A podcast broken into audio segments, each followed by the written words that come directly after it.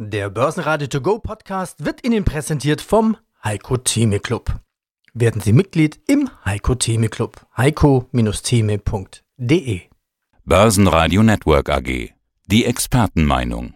Schönen guten Tag, mein Name ist Rolf Pieper. Ich melde mich aus Liechtenstein. Ich leite dort eine Aktiengesellschaft, die Trikonzept AG, bin internationaler Finanzmarktexperte, Börsenexperte mit der Spezifikation Länderdiversifikation. Und aus dem Börsenradiostudio grüßt Peter Heinrich. Ich grüße Sie. Hallo. Hallo, ich grüße Sie auch. Ja, starten wir international. Die Lage im Nahen Osten. Also nach dem Überfall der Hamas auf Israel, da ging der Ölpreis nur kurz nach oben und alle hatten Sorgen, dass es zu einem Flächenbrand kommt. Jetzt schlägt Israel zurück und bekämpft die Hamas im Gaza. Welche Auswirkungen hat dann das auf die Stimmung an den Börsen und warum sind die Folgen an den Börsen nicht dramatisch? Hoffen alle, dass das einfach gut geht? Naja, es ist ja eine Gemengelage aus verschiedenen Dingen. Wir haben ja einmal die geopolitische Lage, die einen äh, gewissen Einfluss hat. Dann haben wir die Makroökonomie, die einen Einfluss hat. Wir haben teilweise enttäuschende Gewinndaten. Es gibt eine große Verunsicherung. Und das alles ist ein toxischer Cocktail. Ja, also ich habe eine Zeit lang in der Hedgefondsbranche gearbeitet. Man spricht von einem Investmentstil Event-Driven und wir haben Event-Driven. Jedes Event treibt die Kurse in die eine oder andere Richtung und das bedeutet, es gibt keine klaren Signale und diese klaren Signale, die der Ölmarkt für eine kurze Zeit gegeben hat, sind natürlich durch gewisse Spekulationen auch wieder revidiert worden, so dass es keinen klaren Trend gibt. Es gibt heute nichts Kalkulierbares. Der Mark Twain hat es ja mal sehr schön gesagt. Prognosen sind schwierig, insbesondere wenn sie die Zukunft betreffen. Und genau da sind wir. Ja, aber man sagte, die Börsen nehmen so viel vorne weg. Also ist dann Israel kein schwarzer Schwan, Nummer drei nach der Corona-Pandemie und dem Ukraine-Krieg? Nee, es ist, äh, hat natürlich auf die Geopolitik eine große Einflüsse, ja. Aber ähm, Sie sehen ja in der Gemengelage, wer da welche Lager auf der einen und auf der anderen Seite ähm, mitmischen. Und da sind zwei sehr starke mit dabei, die auch einen gewissen Einfluss auf den Ölpreis haben. Insofern ist die Einflussnahme da, aber sie schlägt nicht in die eine oder andere Richtung durch. Es gibt keinen klaren Trend. Wenn es keinen klaren Trend gibt, ich hatte innerlich schon die Herbstrallye abgeschrieben. Kann man dann trotzdem noch hoffen? Man weiß es nicht, oder? Naja, gut, den einen Aspekt haben wir ja noch nicht genannt, das ist der Zinsmarkt. Ja, wir haben ja gerade die Entscheidung der, der FED mitbekommen und Zinsmarkt der Zinsmarkt zurzeit ein wichtiger Indikator für die Börsen. Das wissen wir ja. Also was passiert kurz vor der Entscheidung, was passiert kurz nach der Entscheidung. Und die Herbstrallies sind ja oft, oftmals durch den sogenannten Beat and Race Input getrieben worden. Also Beat and Race bedeutet, Unternehmen geben Prognosen ab und dann werden diese Prognosen geschlagen, ja. Und in diesem, in diesem Zusammenhang, und bei den aktuellen Konjunkturdaten sehe ich die Jahresendrallye auf keinen Fall. Okay. Ja, für die Hörer, um das nochmal klar zu sagen, also zum zweiten Mal in Folge legte der amerikanische Notenbankchef oder die Zentralbank, die Fed natürlich, eine Zinspause ein und belässt den Schlüsselzinssatz bei der Spanne von 5,25 bis 5,50. Ja. Also, Sie schreiben die Herbstrallye ab oder wie man es immer rennen möchte, Jahresendrallye. Ja. Hohe Zinsen sind ja hohe Renditen bei Anleihen. Setzen Sie auf Anleihen und setzen Sie auch Bonds ein, weil das ist ja vielleicht doch eine sichere, attraktive Alternative zu Aktien? Die Frage, die Frage nach der Sicherheit möchte ich gerne in Frage stellen, ja, denn hinter solchen Staatsanleihen stehen ja natürlich auch immer Volkswirtschaften und Staaten. Und wir haben ja nun ein 16-Jahres-Hoch bei den USA. Sie kriegen 5 Prozent auf 10 Jahre. Und wenn ich mir das genau anschaue, dann muss man äh, auf die Solidität des Emittenten setzen, in dem Fall die USA, ja. Und äh, wir haben jetzt das höchste Zinsniveau seit 20 Jahren. Bedeutet aber auch, wenn ich einen hohen Zins habe, ja, steigen natürlich auch die Zinsleistungen für Verschuldung. Die steigen enorm, ja. Und da müssen wir mal schauen, wer kann sich überhaupt noch, wie viel Prozent des Bruttoinlandsproduktes macht eigentlich die Zinszahlung für den Schuldzins aus? Und äh, wer kann es sich in Zukunft noch äh, leisten? Und bei den ganzen Diskussionen, die wir, die wir haben, dürfen wir ja eines nicht vergessen. Ja, wir haben einen Drawdown im Anleihenmarkt insgesamt. Ja, wenn Sie sich mal anschauen, welche Entwicklungen wir haben, das sind ja einige ETFs auf Staatsanleihen bei minus 50 Prozent. Ja, also da ist das Timing natürlich auch, spielt eine gewisse Rolle. Ich bin nicht positiv für die Staaten, insgesamt nicht positiv für die Staaten, denn irgendwie muss es finanzierbar bleiben. Erhöhte Zinszahlung.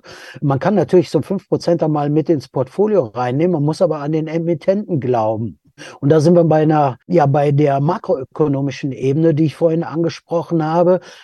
Welche Solidität traue ich diesem Staat zu, dem ich mein Geld gebe, damit er sich finanzieren kann? Und da habe ich große Zweifel. Wir haben gerade den Schuldenstreit in der USA ja auch miterlebt. Ich wollte gerade sagen, der nächste Shutdown kommt bestimmt. Also zweifeln Sie auch dran, dass die USA ihr Gelder zurückzahlen wird?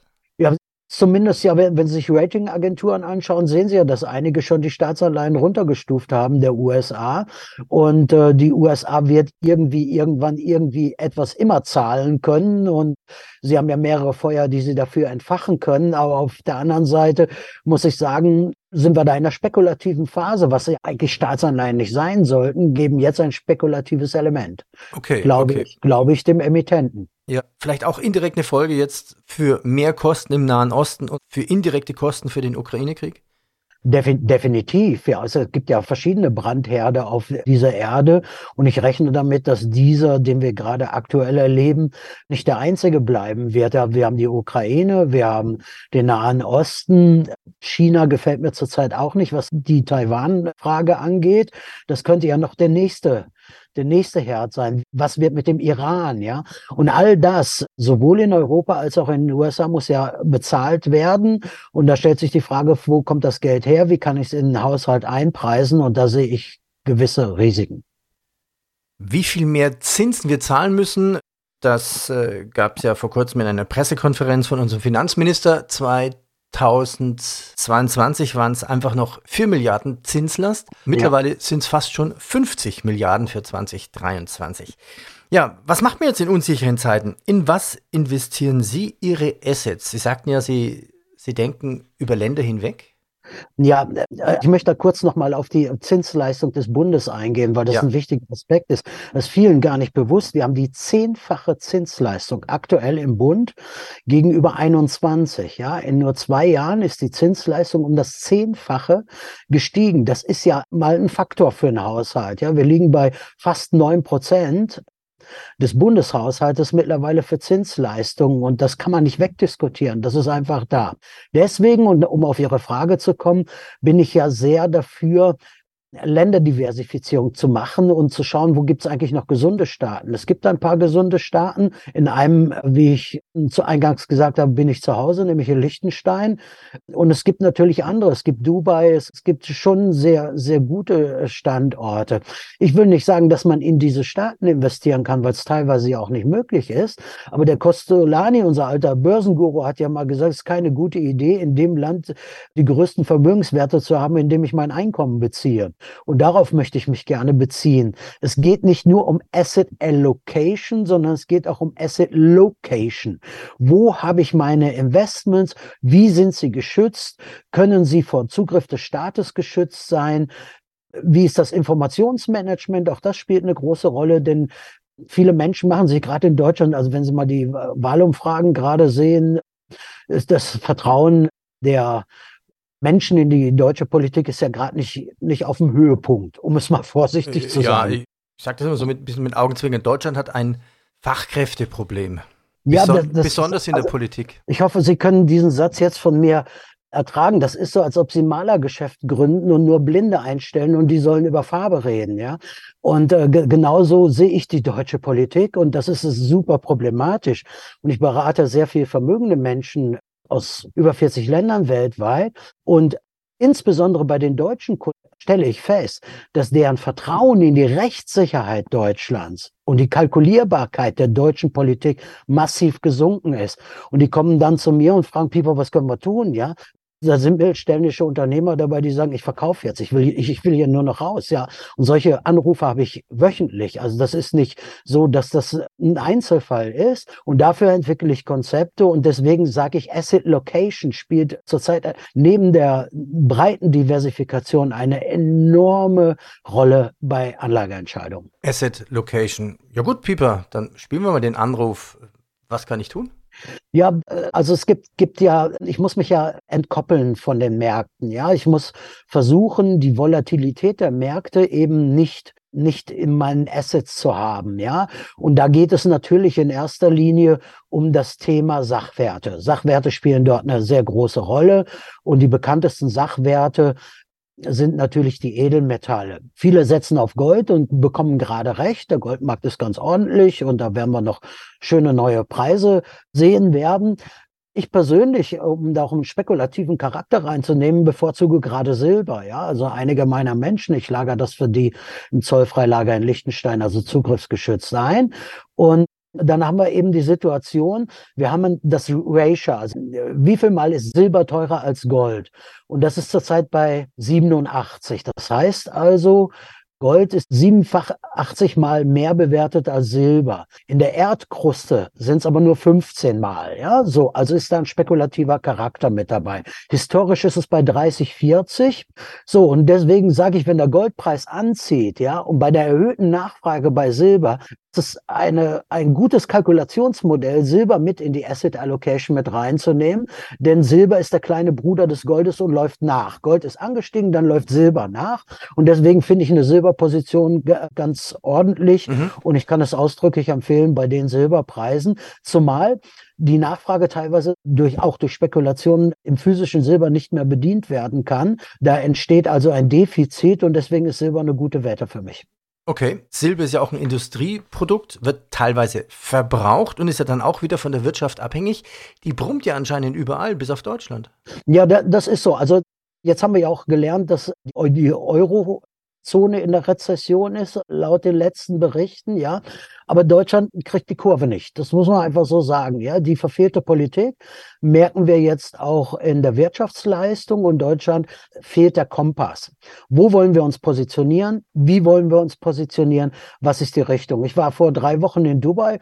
Die haben einen klaren 20-Jahres-Plan. Da kommen sie hin und da hören sie gleich, okay, wir haben die Gebühren für neue Leute gesenkt, denn wir wollen das Bruttoinlandsprodukt verdoppeln und die Einwohnerzahl Einwohnerzahl verdoppeln innerhalb der nächsten 20, 30 Jahre. Das ist ein Plan. Und diesen Plan unterstellen wir alles und daran arbeiten wir.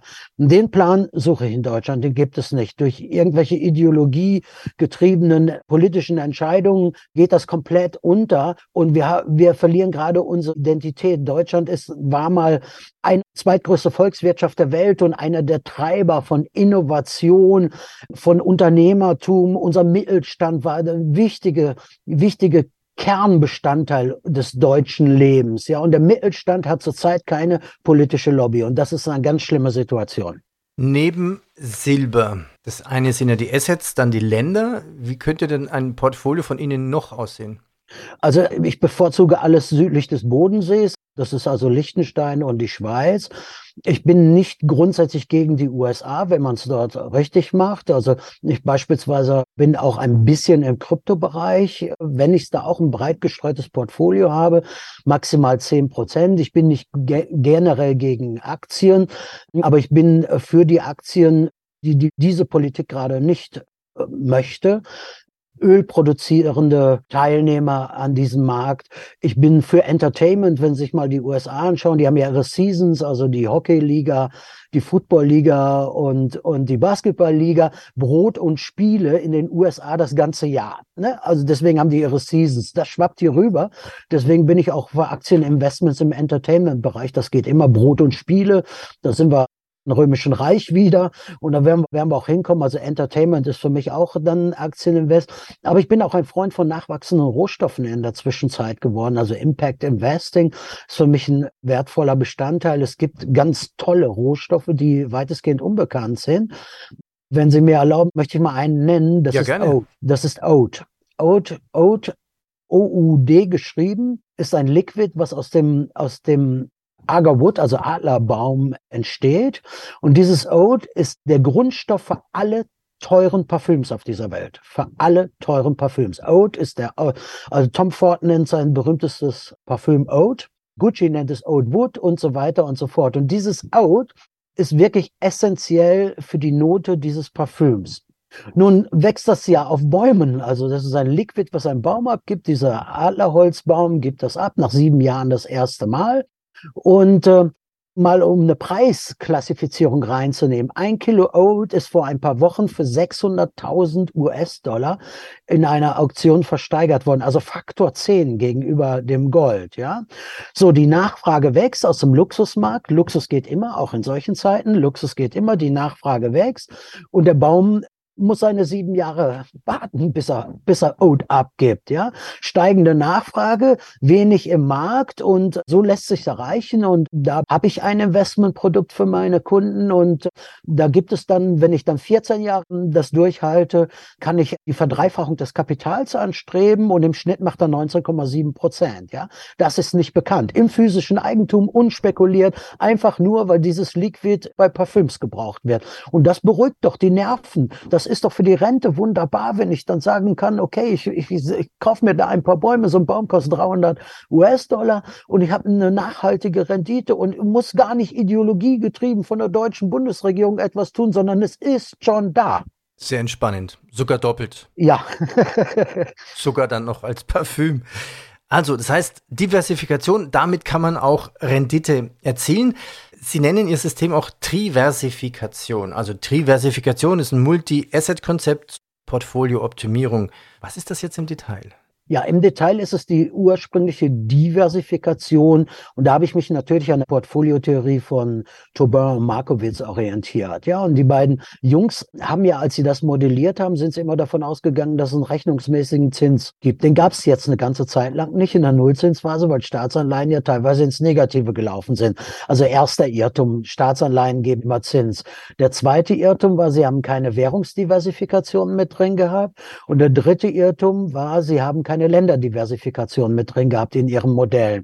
Das habe ich mich mal getraut, vor 20, 25 Jahren in Frage zu stellen, habe viel auf die Nase bekommen. Mittlerweile folgen meiner Diversifikation die Menschen. Also Diversifikation über Assetklassen, dann in der Diversifikation, Diversifikation in den Assetklassen und der Tri-Faktor ist eben Währungs- und Länderdiversifikation. Das zusammen hat mir eine gute Reputation in den Weltmärkten verschafft und äh, sogar das wohl größte Wirtschaftsmagazin der Welt, die Forbes, hat mir sogar einen Zweiseiter für mein Lebenswerk gewidmet. Das macht mich sehr stolz.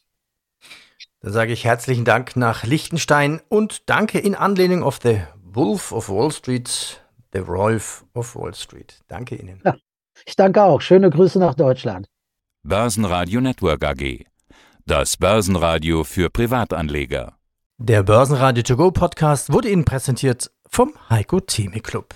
Werden Sie Mitglied im Heiko Theme Club. heiko-theme.de